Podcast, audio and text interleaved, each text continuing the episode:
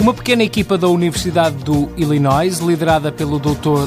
David Matlock, descobriu que, com as suas 103 batidas por minuto, a música Staying Alive dos Bee Gees é perfeita para manter o ritmo certo numa massagem cardíaca durante uma manobra de ressuscitação cardiopulmonar.